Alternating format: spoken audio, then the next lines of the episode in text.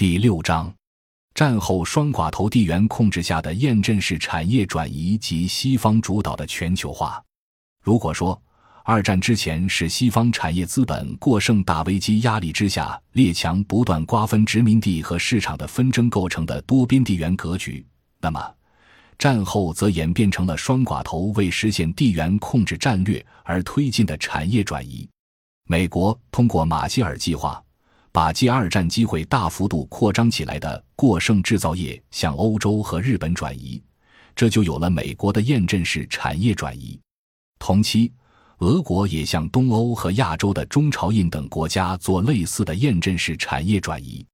战后产业转移进程中，欧洲得到设备生产恢复，产品给美国，美元回流给欧洲。到了六十年代，就有了与滞留在欧洲内不流通的美元相类似的大量的海外美元，比如有石油美元、毒品美元等。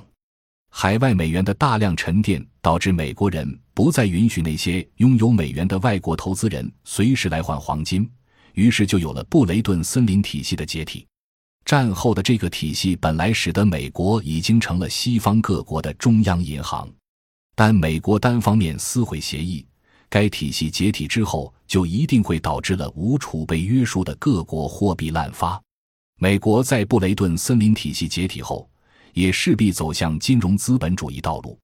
客观地说，只要金融资本脱欠于产业资本追求独立利益，其导向就是加强金融资本主义内在必然的寄生性。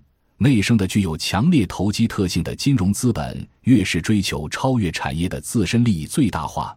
就越是具有其腐朽性和投机赌博势必导致的垂死性。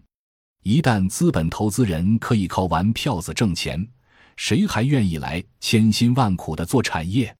金融资本异化于产业资本，搞产业的人一定会吃亏。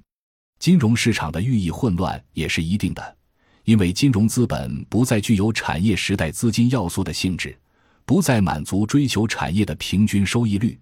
而是由于追求流动性创造的超额收益率，而势必去制造越来越多的衍生品。感谢您的收听，本集已经播讲完毕。喜欢请订阅专辑，关注主播主页，更多精彩内容等着你。